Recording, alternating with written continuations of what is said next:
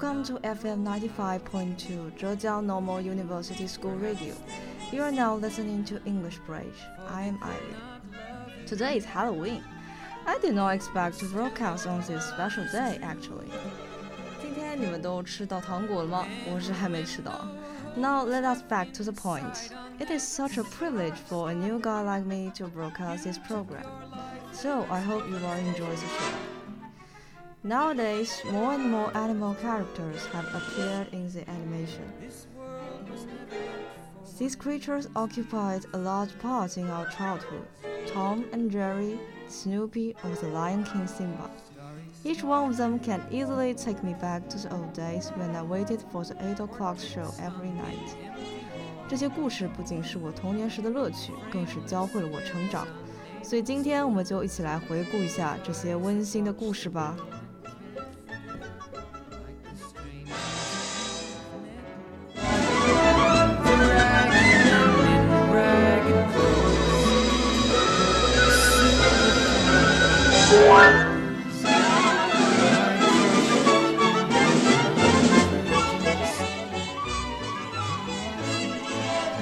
很多人看的第一部动画就是《猫和老鼠》，现在我们的背景音乐就是其中的一部分配乐。Tom and Jerry is an American animated series of short films created in 1940 by William Hanna and Josephine Barbera. It centers on the rivalry between its two title characters, Tom and Jerry, and many recurring characters based on slapstick comedy. The plot of each short usually centers on Tom's numerous attempts to capture Jerry and the mayhem and distractions that follows. Tom really succeeds in catching Jerry, mainly because of Jerry's cleverness, cunning abilities, and luck. However, there are also several instances within the cartoons where they display genuine friendship and concern for each other's well-being.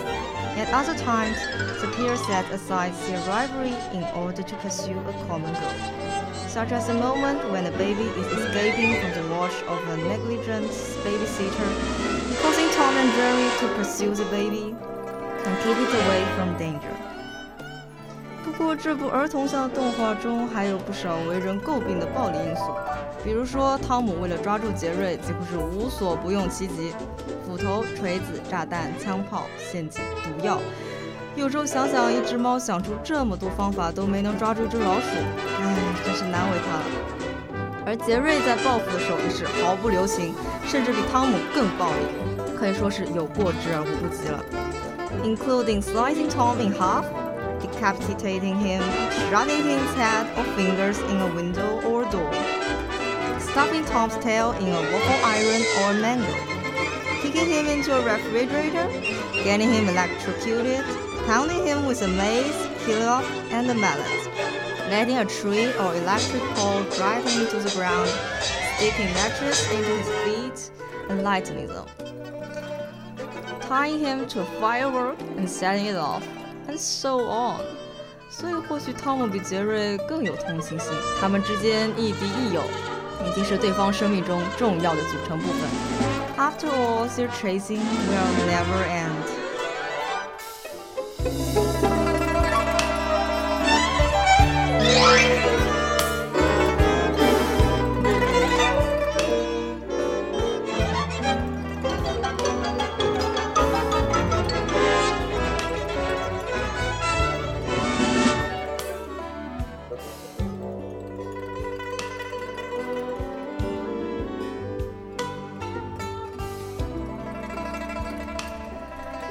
这两个主要角色，其实还有很多其他有槽点的角色，比如永远只露出下半身的神秘黑人胖太太，包着尿布的小老鼠太妃，还有很凶的大狗斯派克。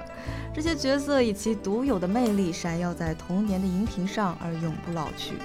不为人知的是，除了这些传奇的角色，猫和老鼠背后其实也几经周折。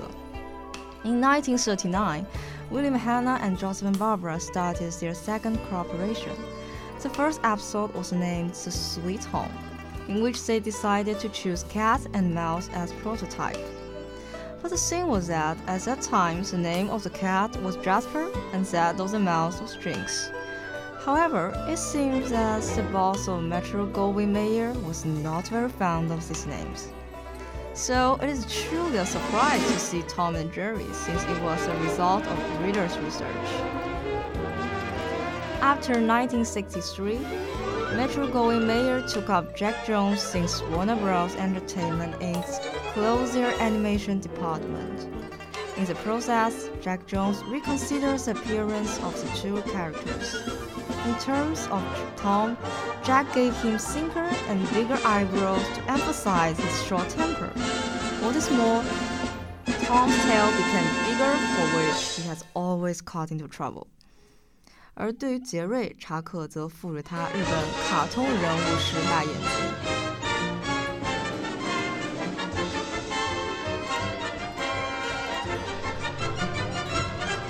原先片头被更换成新片头，那个带有米高梅标志性开头狮子吼被改编成汤姆叫，虽几经易手，但猫和老鼠依旧光辉不减。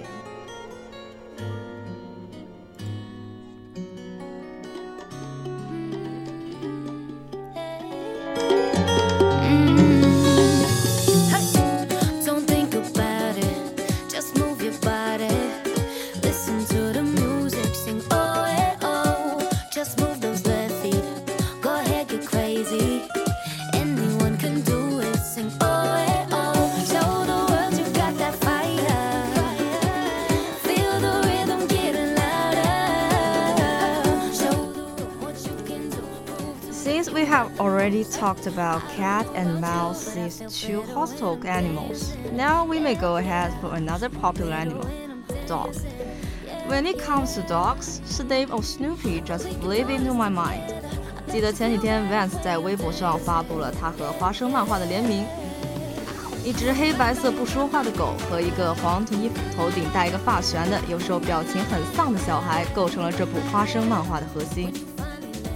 Peanut is a syndicated daily and Sunday American comic strip written and illustrated by Charles M. Schulz, with 17,897 strips published in all, making it arguably the longest story ever told by one human being. The strip focuses entirely on a social circle of young children, where adults exist but are rarely seen or heard. The main character, Charlie Brown's characteristic is either self-defeating stubbornness or admirably determined persistence to try his best against all odds.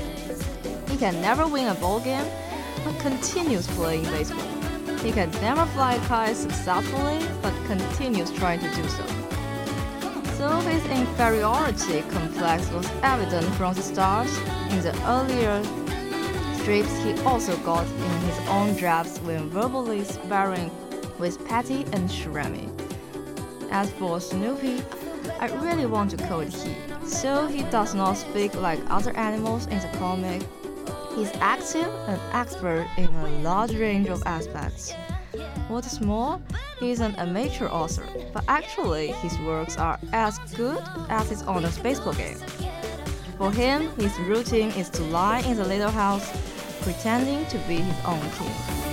而他的日常呢，就是躺在他的小狗窝上做白日梦，假想自己是个国王。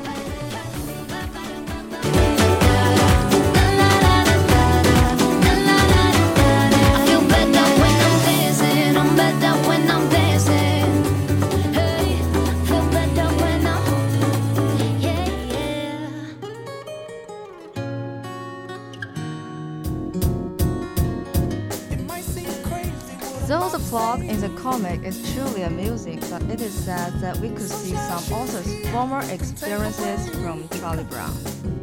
我记得我高中时做的一篇完形填空，就是讲了舒尔茨的过去经历。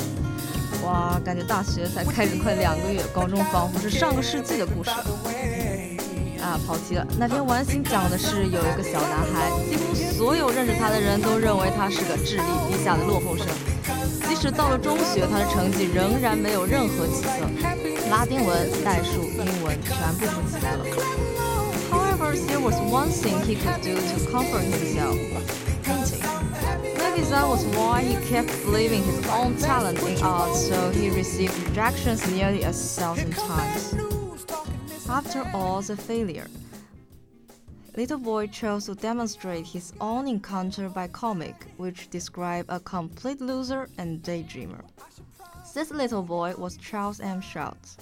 The comic strip he drew is the most popular and influential in the history of comic strips, and he became the father of Snoopy and the comic spread all over the world. Actually, Charles was just the same as other ordinary people who have little opportunities to demonstrate their abilities. 面对这种情况时，大多数人默认了自己的普通，放弃了自己的理想。而查尔斯与大多数人的区别在于，他绝不放弃，为了理想与挫折做顽强的斗争，终获成功。Quite impressive, isn't it? Sometimes it is the story behind the scenes that makes it extraordinary. I suppose that's why this story was chosen for students to read. 这种心灵鸡汤有时的确给人以力量。心灵鸡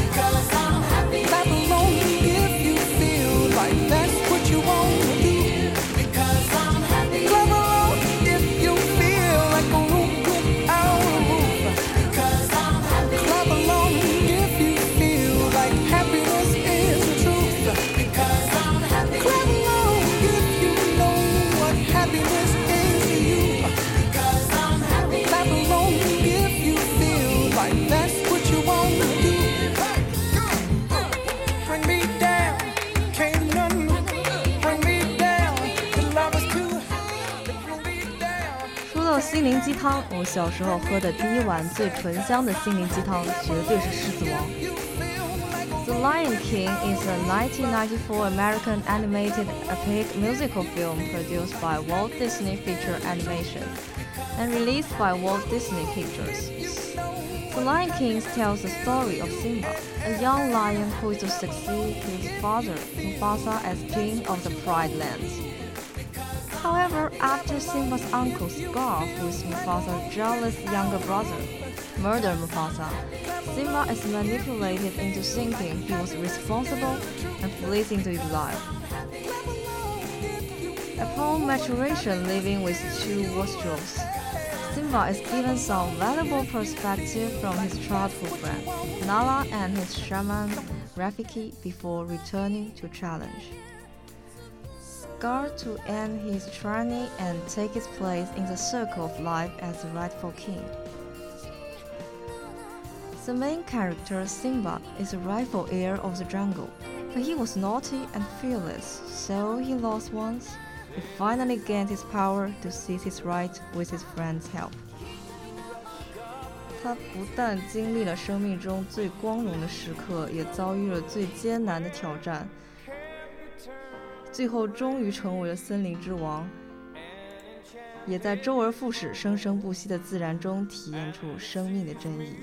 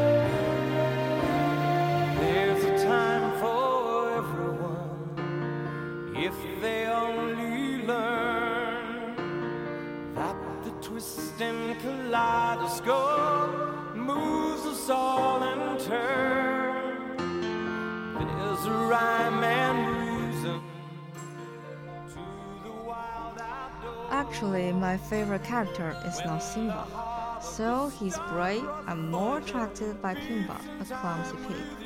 His motto is Hakuna Matata. 啊，这就真的很难讲。这是一句斯瓦西里语，用于坦桑尼亚、肯尼亚等国，用来形容无忧无虑的少年生活，也可表达期望一切平安的祝福。He ah, is generous and merciful, which makes him easy to believe others and offer help Hence, it is easy for him to make friends. Troubles may come to him, but he can always get a blessing in disguise. I think he's some kind of a philosopher, and his life notion really work out well. As for the scene itself, a lot of you must remember when Simba was caught highly with a confused expression, but finally stood on the hill with confidence. 这个举高的动作深刻地留在了我的脑海中。 其实，狮子王最早的名字是丛林之王。实际上，它的主题超越任何文化和国界，具有深刻的内涵：生命的轮回，万物的盛衰，一切都必须依照自然规律。爱、成长、生命、自我救赎，这类有深远意义的感性主题，在色彩鲜艳耀眼的非洲坠景上，如同金子般散发出亮丽的永恒光彩，不仅给人以场景印象的审美体验，听觉上的愉悦享受。更是予以心灵上的震撼。或许对幼时的我，一切都还不曾明朗，但在许多年后重新回看，却能体会到那种磅礴的感动和生命在悸动中的成长。想